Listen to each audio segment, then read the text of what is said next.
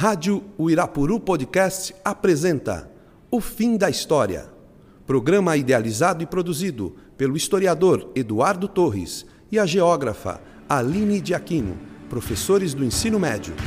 Equipe Gustavo Barros e Rafael Marques.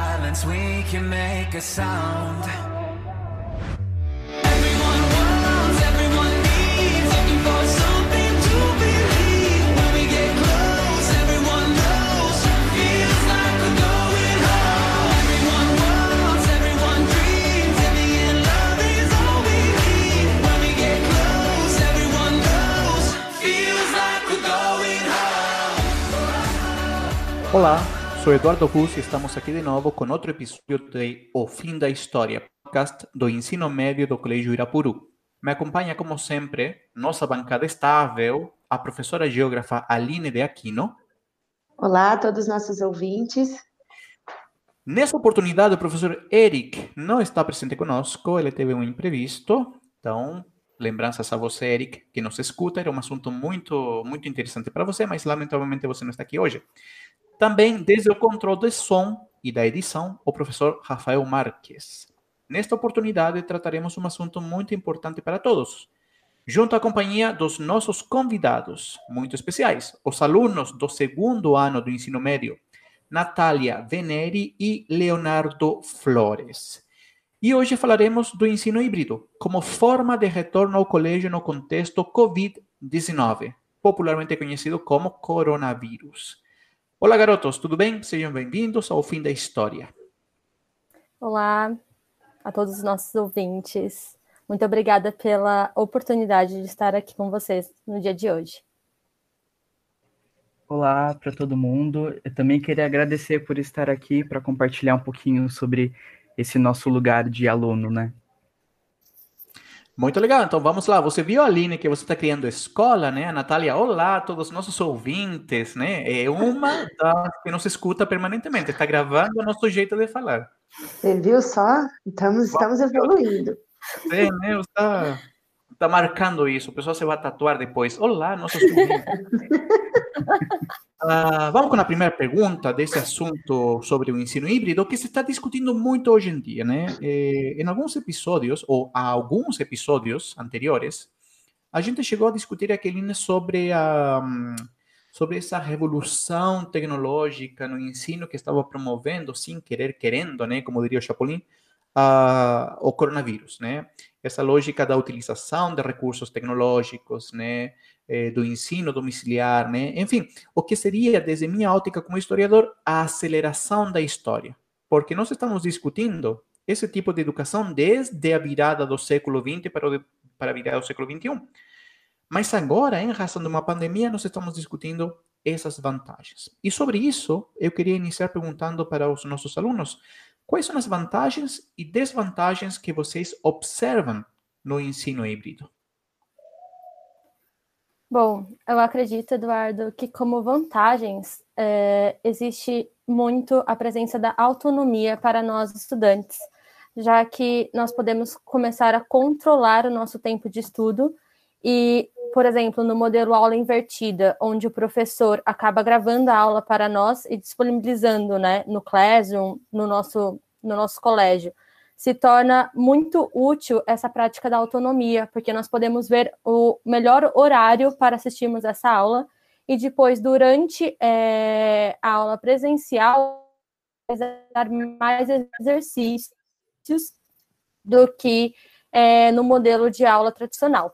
Como uma desvantagem, eu vejo muito a dificuldade da organização é, dos meus colegas. É, aluno que não era muito organizado antes a pandemia se tornou é, muito complicado, muito difícil para este aluno se organizar agora nesse sentido da Covid-19. E o modelo da aula invertida é, acaba se tornando é, acaba se tornando difícil essa organização para o aluno. Bom, para mim, uh, eu acho que vai muito da questão da tecnologia, né? Porque finalmente a gente está integrando a tecnologia dentro da educação, coisa que a gente não tinha desde muito tempo, né? Então, nós já estamos no século XXI, só que a educação ela não está condizente com o século que nós nos encontramos. Então, eu acho que a principal vantagem é, de fato, essa tecnologia estar sendo integrada ao ensino. Mas aí, quando a gente para para olhar para a tecnologia e para esse uso dentro de sala de aula, como ensino, é, ensino híbrido, a gente tem que olhar também para a desigualdade. Então, eu acho que a principal desvantagem desse ensino seria, de fato, a desigualdade que a gente teria, além da, do ponto que a Natália trouxe também da questão de organização, né, de disciplina por parte dos alunos. E vamos. Vocês demoraram para se adaptar? Porque a gente saiu de uma situação é, presencial, né? E aí a gente foi para uma situação assim muito rápido, né? E vocês demorou para vocês se adaptarem? Foi rápido? Porque vocês, a Natália, né, o Léo costumam ser organizados, né? E aí, como é que vocês vocês conseguiram se organizar rápido? Nath? É, no meu caso, foi bem complicada essa primeira fase de adaptação, pelo menos um mês, é, no primeiro mês, né, desse nosso novo recurso de aulas online, é, porque foi simplesmente numa terça-feira teve a última aula, e daí logo na quinta-feira os professores já viraram é, youtubers, digamos, começaram a dar online e nós tivemos que nos adaptar aos meus planejamentos, eu tive que acabar remodificando eles e eu tive que aprender a ter uma nova forma de concentração durante a sala de aula, porque é totalmente diferente estar em frente a uma tela e não ter o contato visual mesmo, humano, com o professor e com os colegas de sala até mesmo. Para mim foi bem difícil também no início, uh, principalmente pelo fato de que eu sempre estudava na escola, então uh, eu saía de casa cedo, eu retornava para casa tarde, e aí casa para mim era um lugar de descanso. E com a quarentena ela virou lugar de descanso, lugar de estudo, lugar de fazer qualquer coisa, né? Tudo. Então, para mim, essa foi uma parte difícil. E aí entra a questão de reorganização mesmo, né? Que eu precisei testar várias formas de estudo novamente, de foco nas aulas, porque de fato a gente fica com a tecnologia ao nosso redor o tempo todo e principalmente com o celular. Então, tem que desenvolver muita disciplina, a gente teve que desenvolver nos, no primeiro mês, no segundo mês, para conseguir entender que hora era a hora de estudar, que a gente não poderia mexer no celular durante a aula e esse tipo de coisa. Porque é, principalmente para a gente, a gente tem uma coisa com o celular, né, que vive com a gente, né, vive com o jovem. Então, o tempo todo a gente está com o celular na mão quando a gente pode. E aí, no presencial, a gente não podia, né? A aula é aula, não pode usar celular em aula, enfim, foco.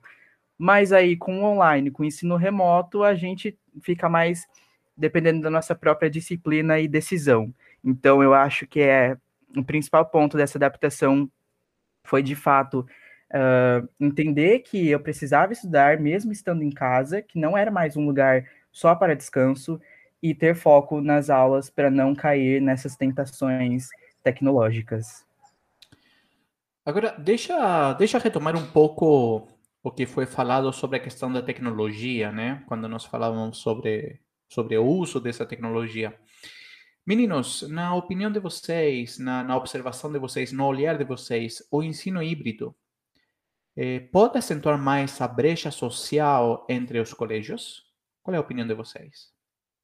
Em minha visão, é, pode sim acentuar essa brecha social, porque por mais que a proposta do ensino híbrido seja relacionar essa tecnologia ao ensino presencial, muitos alunos, além do nosso contexto Urapuru, né, do nosso contexto de escolas particulares, não possuem esse acesso à tecnologia, à internet.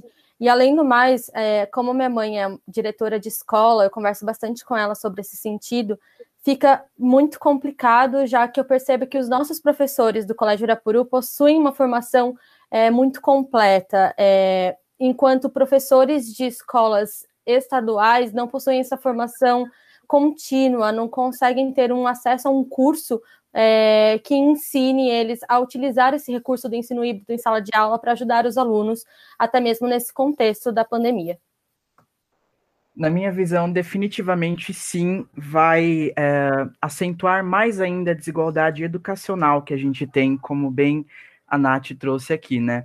A gente já tem uma educação pública e privada é, diferente, né? A privada tem maior qualidade do que a pública, e isso é fato, a maioria das pessoas sabe. Mas quando a gente para para analisar o ensino híbrido, a gente está falando de um ensino é, remoto alinhado ao ensino presencial. Só que aí, tudo bem, a gente tem esses dois pilares de ensino híbrido, remoto e presencial, mas o remoto, na rede pública, ele está dando certo?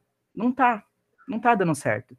E aí isso eu trago é, baseado em relatos de alunos, de estudantes de escolas públicas, inclusive de amigos meus, e não só do estado de São Paulo em si, mas de outros estados, que não está dando certo. É, e a gente tem redes aqui no Brasil também, redes públicas, que nem sequer começaram a aplicar esse ensino remoto, que os alunos estão sem aula desde março desse ano. Então tem essa desigualdade. E aí chega o ensino híbrido, isso acentua mais. Fora que a gente também está falando é, do ensino remoto como um dos pilares, né? Como eu havia dito. Então, a gente tem que o aluno ele vai ficar na casa dele, enfim, estudando, né? Do mesmo jeito que ele vai para a escola, enfim, mas ele vai permanecer um tempo em sua casa estudando também. Então, é, a gente tem que analisar o ambiente que esse aluno está. Porque quando a gente olha para alunos de escolas públicas, e isso é algo que eu vou trazer bastante aqui, justamente pelo fato de eu ter vindo de escolas públicas é, aqui de, de Sorocaba, quando a gente olha para a escola pública e para o aluno de escola pública, a gente tem um ambiente que muitas vezes uh, é conturbado, então a gente tem que ele, o aluno ele não consegue ter uh, um momento de silêncio para o estudo, ou ele está passando por dificuldades financeiras, então ele não consegue se preocupar com o estudo porque ele tem que se preocupar se ele vai ter comida pra, na, na mesa dele no dia seguinte. E esse tipo de coisa. Então, que nem eu trago até aqui um, dado de uma pesquisa realizada pelo Conjuve, que é o Conselho Nacional de Juventude, que é a pesquisa, pesquisa Juventudes e a Pandemia do Coronavírus. Essa foi uma pesquisa aplicada uh, e foi coletada respostas de jovens do Brasil inteiro, mais de 33 mil respostas. E 63% dos respondentes disseram que não tem um ambiente tranquilo para estudar. Então, eu não estou trazendo isso baseado em pequenos relatos, mas também baseado nesses dados. É, fora que a gente também tem a questão dos recursos dos alunos, né? Então, é, tem alunos que eles estão estudando somente pelo celular, e tem alunos que não têm o celular. Por isso que quando a gente olha para redes é, estaduais de ensino, ofertando ensino remoto, a gente tem o ensino remoto, as aulas, chegando via rádio, chegando via televisão, e não só pelo celular, por site, enfim porque a gente tem todos, toda essa desigualdade, todos esses problemas que é, rodeiam o pessoal de escola pública também. Então, definitivamente sim, a gente tem uma desigualdade mais acentuada com isso. É, é, dentro desse contexto, né, que a gente viu agora, é, os problemas da educação, que, você, que a gente já viu, que vocês já conhecem, né? Eles são novos, esses problemas? Ou eles são os mesmos problemas, mas vistos de outra escala? Eu acredito, Aline, que esses problemas, eles não são novos, eles já são recorrentes é, de um passado bem longínquo, digamos assim. É, eu acredito, por exemplo, a questão do acesso à internet. Sempre houve uma dificuldade daquele aluno de uma escola é, pública ou de baixa renda ter esse acesso à internet, ter esse acesso a recursos novos de tecnologia. Porém, agora, com o contexto da Covid-19, com o contexto da pandemia, é, é, se tornou bastante explícito e mais acentuado esse, essa falta de recursos. Então, eu acredito que tudo isso está se tornando um parâmetro para pensarmos no que, no como será o volta às aulas no presencial, porque como esse aluno que não teve o acesso às aulas durante esses cinco meses de pandemias que a gente já está entrando, é, vai conseguir acompanhar agora a aula. Fora que teve muita evasão online, né? É, agora surgiu esse novo termo, evasão online, até mesmo no projeto do PEG, né, que eu faço parte junto com o Léo, a gente percebeu muito isso dos alunos, eles se tornaram desencorajados. A minha mãe contava muito para mim que nos primeiros meses eles conseguiram atingir o aluno, mas depois do terceiro, quarto mês, o aluno começou a não ir nas aulas, a não assistir o Centro de Mídias de São Paulo, e isso acaba sendo um parâmetro para o Brasil inteiro, não apenas para a região de São Paulo. Além disso, os problemas relacionados à aprendizagem, no meu ver, se tornaram muito mais acentuados, porque, como eu já disse, é, no volta às aulas, ao presencial, vai se tornar muito explícito é, essa falta de empenho do aluno e até mesmo essa falta de acesso à tecnologia no contexto que a gente está vivendo. E aí eu trago aqui a minha fala, mas como um complemento da fala da Nath, porque foi bem abrangente, né? Na questão da internet, que ela chegou a comentar também, é, eu acredito, assim como ela, que já existiam esses problemas, mas que agora a gente está vendo as consequências severas deles. E aí na internet, é, geralmente, assim, a gente tem até dados, eu não, não, trouxe, mas a gente tem dados que indicam que a maior parte dos alunos, eles não têm acesso à internet, por exemplo. Então, nesse momento, é como eu comentei, né, é, agora de pouco, os estados, eles estão precisando passar atividades por rádio, por televisão, porque os alunos não têm acesso à internet.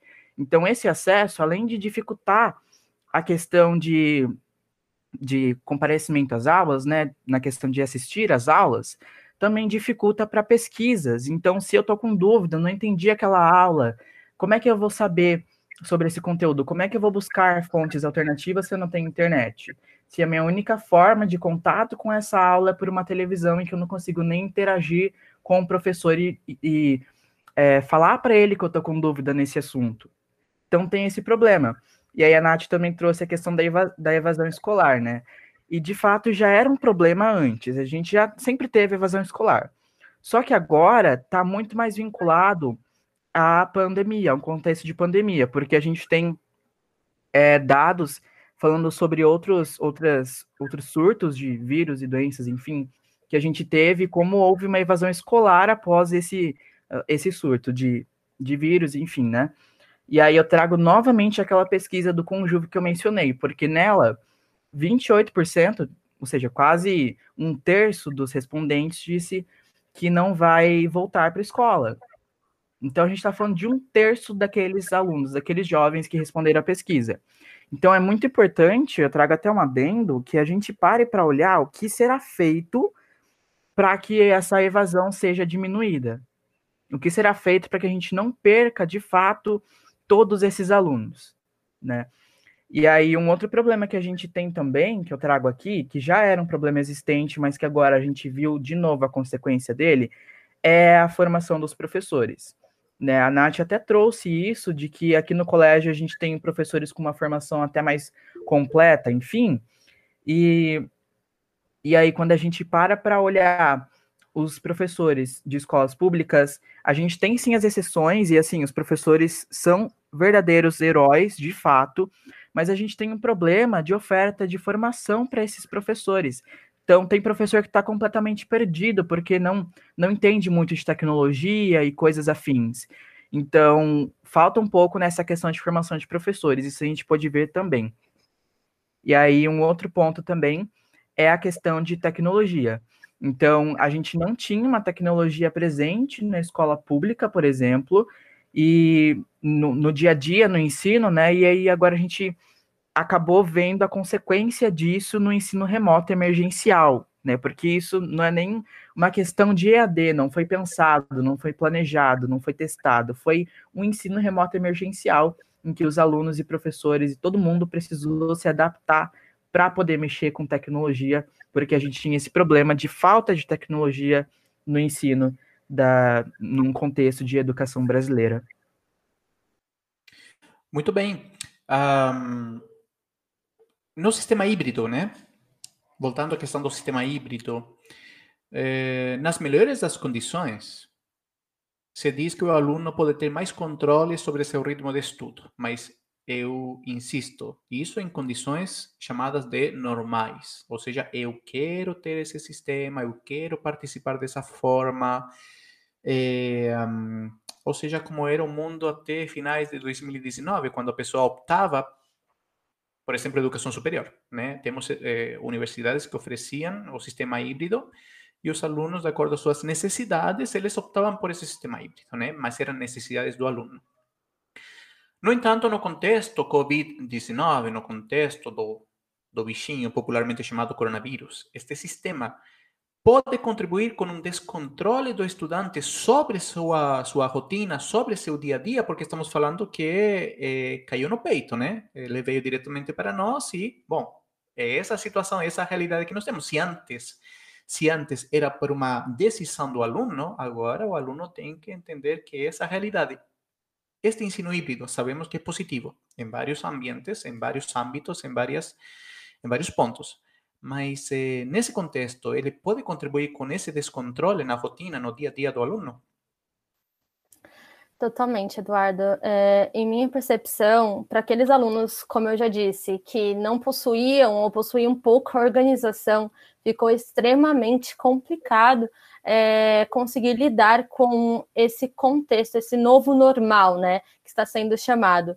É, e o ensino híbrido agora veio como uma forma um recurso de apoio, ao meu ver, em minha visão, um apoio a, a esse novo normal, já que o professor às vezes também está muito sobrecarregado em relação às aulas é, em relação, e o próprio aluno. É, e como o Léo já havia dito, né, ficou difícil para o aluno também conseguir se concentrar, porque agora a gente está num ambiente de casa, caseiro, né? Então, antes a minha casa era para lazer, como o Léo mesmo disse, e agora o meu quarto virou meu ambiente de estudo, virou minha sala de aula. E isso se tornou muito complicado para aquele aluno que não conseguiu se adaptar, aquele aluno que não conseguia ter uma atenção é, boa durante em sala de aula, até mesmo no presencial. E além disso, é, o ensino híbrido no modelo de aula invertida é necessário que o aluno planeje, ao meu ver, ao menos mentalmente, é, como é que ele vai seguir o seu cronograma diário, como a nossa própria orientadora educacional Maria Flávia fala, né? Porque se torna extremamente complicado, como eu já disse, essa organização nesse novo normal. Para mim, eu concordo com a Nath de que vai ser muito difícil essa questão do aluno é, no seu dia a dia de estudo, e aí como a gente está pensando num contexto em que os alunos estarão retornando para as aulas presenciais também, ensino híbrido, enfim, a gente tem que pensar em como esses alunos vão retornar. Porque quando a gente pensa que eles estão saindo de uma quarentena, de um contexto de pandemia, a gente tem que olhar também para é, a questão socioemocional deles. E aí, de novo, eu trago aquela, com, aquela pesquisa do Conjuve, em que nela a gente tem que 70% dos jovens que responderam disse que teve piora no seu estado emocional. 70%, mais da metade. Então, é, a gente tem esse problema com os alunos, e aí isso vai acabar atrapalhando no seu desenvolvimento diário, na questão da, da realização das tarefas, uh, na questão de assistir às aulas. Então, a gente tem que pensar em como nós poderemos fazer esse acolhimento também. Eu acho que isso é muito importante.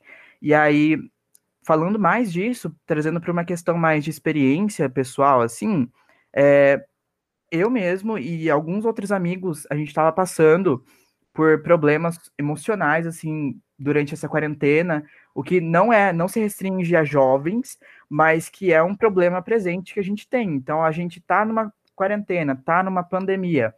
É mais do que fato de que isso vai ficar abalado. Então, é muito importante que a gente pense nisso, na hora de pensar no, no retorno com o ensino híbrido. E aí, um outro ponto é o que a Nath comentou também, né, da disciplina, que eu já mencionei aqui também. Então, eu acho que nesse contexto que a gente está, a gente está tendo que desenvolver muita disciplina. Mas ainda falta muita coisa para a gente poder chegar num nível bom, num nível legal, em que a gente é, fique satisfeito com a disciplina que a gente tem, com o foco que a gente tem. Então, é, o ensino híbrido ele vai ser mais uma vez uma novidade para o aluno. Tudo bem que a gente vai estar com o ensino presencial, que a gente já tinha, e com o ensino remoto, que a gente já está tendo, mas a gente nunca teve os dois juntos. Então, vai ser mais uma novidade que vai exigir muita disciplina dos alunos. E aí, eu trago uma questão assim mais de, da rede pública, né? Que eu estou trazendo bastante isso porque é importante, né? A gente olhar por todos esses lados. Na rede pública, a gente tem, que eu comentei até num, num seminário do Conjuve, a gente tem uma cultura dentro da escola pública, e aí não generalizando, mas assim, apresentando é, esse problema, a gente tem uma cultura de que o estudante ele não estuda. Então, é, basicamente, a escola para ele é um fardo. E isso, assim, não é culpa necessariamente dele, nem dos professores, mas é culpa de um, uma, uma série de fatores que a gente tem que vem desde do século passado já, né? Que tá mais uma coisa estrutural do sistema educacional brasileiro. Então a gente tem esse problema. E aí, é, se a gente retornasse só para o presencial, a gente poderia controlar um pouco isso. Agora, num contexto de ensino híbrido, que é o necessário, obviamente, né? Pensando em pandemia, enfim, é, no ensino híbrido a gente ainda teria esse problema. Então a gente tem que, por exemplo, é, eu que costumo estudar bastante, né? Eu tenho esse problema de disciplina. E agora você pensa para alguém que não tem o costume de estudar, que não foi ensinado a ter esse costume, pelo menos. Uh, para ele vai ser muito mais difícil, né? Vai ser muito mais difícil. Então, o ensino híbrido, ele de fato dá um pouco mais de autonomia para o estudante, né? Deixa ele fazer o ritmo dele de estudo, o que é muito legal mas a gente também tem que levar em consideração todos esses problemas que a gente vai ter. Bom, nesse contexto, né, de aula à distância, alguns professores gravam aula e depois tiram as dúvidas, outros professores dão a aula é, na hora ali para vocês, né, no horário da aula, que é o meu caso, o Du também faz isso, né, e a gente está tentando, vai mudando aí ao longo do tempo as estratégias, né, é, esse, nesses ambientes, vocês não têm contato físico, né, então esse contato físico que a gente tinha anteriormente, as brincadeiras dentro da sala de aula, né, a promessa do brigadeiro, né, que ainda que eu fiquei de de levar para vocês, né? É, como que isso, é, é, essa ausência né, do contato físico, né? Como que isso afetou o aprendizado de vocês, até mesmo emocional, né? Porque você não vê mais os professores, né? Aquela coisa ali, às vezes a gente liga a câmera, tudo, mas como é que você, como é que isso afetou é, o aprendizado de vocês? É, realmente, Aline, não existe como comparar o ensino presencial com o ensino online. Como você disse, é, nós tínhamos brincadeiras durante a sala de aula, esse convívio, convívio com os professores não eram apenas, não são apenas professores, são verdadeiros amigos. E agora, nesse contexto de pandemia, né, desse novo normal, o aluno ele acaba por ficar mais do que cinco horas sentado na cadeira em seu quarto, mais do que o horário da, da aula da aula online, né? Estudando, assistindo videoaulas para poder entender o conteúdo, fazendo listas de exercícios para poder fixar realmente, conseguir ir bem nas provas, porque a gente não pode esquecer que ainda existe aquela cobrança de nota e isso afeta muito o nosso emocional, pelo menos o meu, afetou bastante nessa pandemia essa questão. E de outro lado, é, por mais que nós tenhamos perdido esse contato físico com o professor ou com os nossos colegas, que no intervalo nós conversávamos, ficávamos na sala, é, desenhando na lousa, Hoje, o professor se tornou um verdadeiro herói, se tornou verdadeira família, porque ele abriu a porta de sua casa, abriu a porta de sua intimidade para a gente, digamos assim. É, hoje, o, o filho do professor, como o Eduardinho, né, Aline, é, acaba interrompendo a aula e se torna uma tração, digamos assim. É muito gostoso é, ver se tem, ter esse contato também com o professor, por mais que não seja uma coisa física. E isso era uma coisa que eu não queria realmente perder quando nós voltássemos ao presencial. É, além do mais, na minha opinião, as aulas gravadas antes é, e daí aula de exercício como aula online, ao vivo, se tornou muito produtivo, por exemplo, em matemática, em física, em matérias de exatas, porque para mim eu conseguia estudar o conteúdo previamente, como eu tenho já uma organização mais bem feitinha, conseguia estudar o conteúdo previamente e tirar essas dúvidas com o professor. E a aula ficava mais como um treino de exercício. Então, para mim, foi bastante produtivo, mas eu sei que não é para a maioria dos alunos e dos ouvintes nossos, né? Então, eu ainda é, bato na tecla, né, na tecla dessa organização pessoal de cada um. Mas daí vai realmente de pessoa para pessoa, de aluno para aluno. E bom, para mim, eu acredito que assim, o ser humano, ele precisa estar em grupo, ele precisa conviver, ele precisa ver pessoas, ele precisa conversar, precisa brincar, rir. Então a gente precisa ter essas relações sociais com todo mundo. E para mim acho que isso foi mais difícil, sabe? É, a gente tem que ficar muito tempo no computador e o único contato que a gente tem é pelo computador. A gente só tem que se a gente quer falar com alguém, com algum professor, se a gente quer assistir uma aula, a gente tem que ir pelo computador, ir pelo celular, por mensagens. E isso para mim foi muito difícil, muito difícil mesmo. Porque eu acredito que assim, uma experiência que eu tive é de acabar esquecendo o que eu queria, o porquê de eu estar fazendo isso. Porque eu acho que o que importa bastante durante a nossa jornada, seja de ensino médio, seja é, carreira profissional, é a gente entender o porquê da gente estar fazendo isso.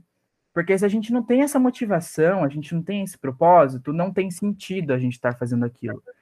E aí, em muitos momentos, eu esqueci do porquê. Eu esqueci por que, eu estava aqui, eu esqueci por que eu estava assistindo essas aulas ao vivo, por que, que eu estava acordando é, todo dia de manhã e abrindo a tela do computador para ouvir os professores. E, e isso acabou me desmotivando e eu precisei parar pensar comigo mesmo e relembrar da importância da educação nisso, da importância do professor, da importância das aulas, da importância do conhecimento, principalmente pensando é, na questão de senso crítico, né? O conhecimento ele está aí também para você poder tomar suas próprias decisões e não ser influenciado por outras pessoas, né? Porque eu acho que isso também envolve um pouco de cidadania, enfim. Então, esses problemas, eles acabaram atrapalhando para mim especificamente. E eu acredito que para outras pessoas pode ser que isso tenha ocorrido também. E principalmente porque tem, assim, o jovem ele gosta muito de, de sair, né? E, e aí, no momento em que ele não pode mais sair, ele não tem esse lazer, ele acaba ficando sobrecarregado e afogado nas suas próprias, nas suas próprias tarefas. Então, isso também foi um outro ponto que é, tornou mais difícil esse ensino remoto. Mas, em suma, eu acredito que seja mais ou menos isso e que, é, como a Nath disse mesmo, isso é, é, é nossa experiência e talvez varie de pessoa para pessoa, de jovem para jovem, mas, em geral, é mais ou menos isso que estava acontecendo. Garotos, nosso tempo está chegando ao fim, mas antes de terminar, eu gostaria de pedir duas coisas para vocês. Isso aqui, garotos, isso aqui, pessoal que nos escuta, não está no roteiro, então eles estão suando frio nesse instante. A questão é o seguinte: eh, nesse ensino híbrido, eh, há também uma expectativa de recuperar aquele afeto, aquele contato. Eh, naquele dia, né, naquele momento em que a gente possa retornar à sala de aula, mesmo uma sala de aula com pouca gente, né? Mas é um espaço, é um espaço que nós conhecemos, é um espaço que nós precisamos e também é um espaço onde o professor habita. Esse ensino híbrido, a primeira questão, ajudará a recuperar um pouco nesse ano 2020 esse afeto, esse contato físico, esse calor tão necessário para todos nós? E segundo, segundo, eh, para ir terminando, uma mensagem, que palavras vocês poderiam deixar para outros alunos do ensino médio, outros alunos do Brasil que estão passando pela mesma situação em que vocês estão, que, que, que palavras vocês poderiam estender a eles? Bom, Eduardo, na minha visão, o ensino híbrido vai realmente ajudar é, na volta ao normal, na volta ao presencial, a reestabelecer esse contato humano entre o professor e aluno, entre o aluno e o próprio aluno. É, principalmente não é, no formato de rotação de estações, por exemplo, onde alguns professores do ano passado, é, Ana Carolina de português, fazia esse, essa dinâmica com, com nós, né? E assim a gente conseguia ter um contato maior com nossos colegas, conseguia conversar de uma forma mais dinâmica, mais aberta e mais tranquila. É, como palavras finais, eu gostaria de falar para todos aqui, nossos ouvintes, né, que nós estamos sim no mesmo barco e que não, não há problema em falar, nossa, eu estou com dificuldade, eu tenho dificuldade em matemática, eu tenho dificuldade em química. Não há problema, porque é uma situação totalmente anormal, totalmente peculiar. Então, quando você, a partir do momento que você é, pensa, nossa, eu realmente estou com dificuldade, e assume isso, você consegue pedir ajuda para o seu colega, para o seu professor, e você consegue ter um desempenho melhor e, e um aprendizado, até mesmo em organização, é, de forma que tenha um maior sucesso e que este ano não fique perdido, como muitos falam. Então, eu acredito que na questão de afeto com o ensino híbrido, uh, eu acho que assim, no ensino híbrido, nesse retorno, nesse contexto de retorno, a gente ainda não vai poder abraçar as pessoas que a gente ama, que a gente gosta lá na escola, não vai poder ter esse contato, né? A gente vai ter que ficar afastado e tudo mais. Então, isso vai ser uma parte difícil, mas de qualquer forma, eu acho que estar todo mundo dentro de uma sala de aula e poder ver o seu amigo, mesmo que de máscara, que você não consegue ver nem se ele tá sorrindo, né? É, e não poder abraçar essa pessoa vai ser difícil, mas é melhor do que só olhar ela pelo computador, né? Eu acho que tá faltando, mesmo que seja um pouquinho, que a gente veja essas pessoas, que a gente retome um pouquinho da nossa rotina que a gente costumava antes, dessas relações sociais que a gente tinha antes. Então, de fato, sim, vai melhorar a questão do afeto, vai, vai fazer com que isso é, melhore para a gente, né? Como aluno, como professor também, né? Que está sentindo fato de estar dentro de uma sala de aula, frente a uma turma, é, então isso vai melhorar. O único ponto mesmo é a questão de não poder né, as pessoas, enfim, mas é melhor do que nada. E aí eu acho que a mensagem final que eu coloco é que a gente precisa, novamente, como eu já disse, entender o porquê. Então, para a gente é muito novo tudo isso, de fato, é algo que a gente nunca viveu, nem nesse século, enfim, e há muitos anos, né? Então, para a gente é tudo novo, a gente está tentando se adaptar, isso é normal, e ter dificuldade é normal. E aí, como a Nath trouxe, é, vale muito pedir ajuda, a gente tem que contar com as pessoas agora, mesmo que de forma online. Então, conte com as pessoas, fale com seus amigos, enfim, com os professores, eu tenho certeza de que eles estarão abertos para você. E, e sempre lembre do seu propósito. Lembre por que, que você está acordando, levantando da sua cama, abrindo o seu computador, é, abrindo o aplicativo no seu celular, enfim, ligando a sua televisão para assistir a aula, é, o rádio, enfim. Lembre por que você está fazendo isso, por que isso é importante para você. Porque a educação é importante para você e para o mundo, e para o seu desenvolvimento, e para o seu senso crítico, e para a sua cidadania. Lembre-se disso, porque quando a gente lembra disso, a gente se motiva mais ainda. Aline, não dá orgulho escutar a esses garotos? Sim, sim, Eduardo, eu tenho bastante orgulho deles. Esse segundo ano, assim, todos, né? Mas eles são sensacionais, tenho bastante orgulho deles.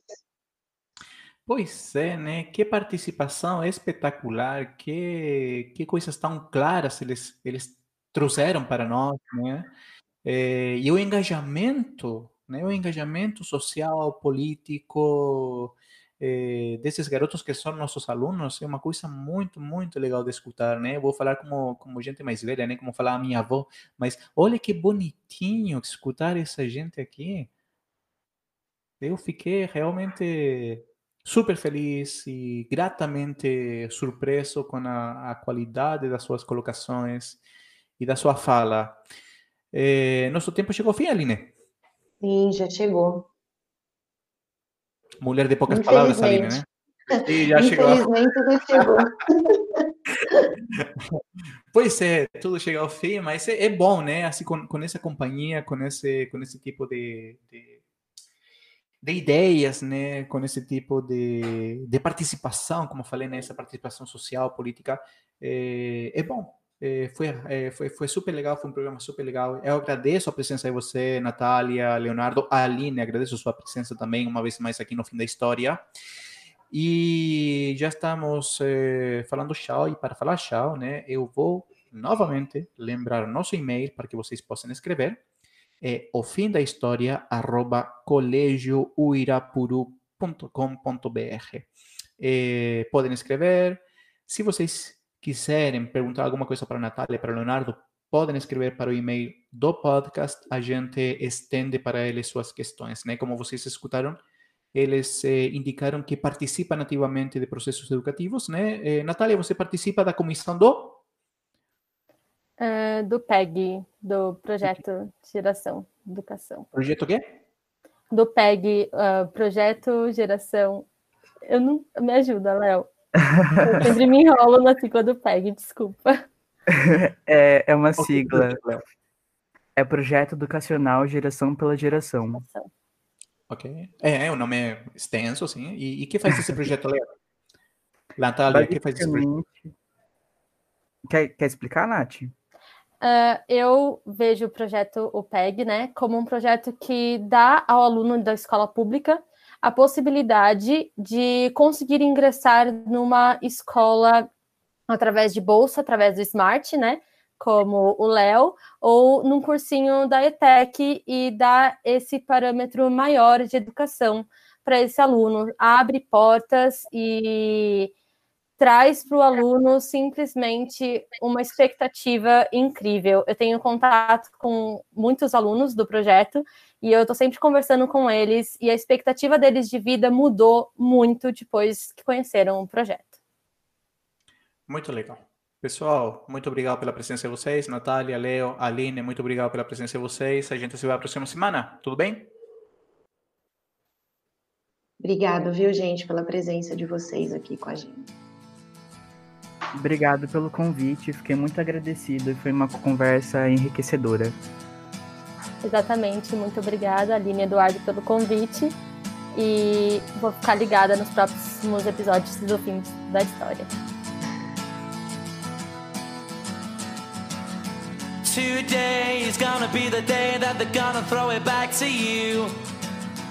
By now, you should have somehow realized what you gotta do. I don't believe feels the way I do about you now.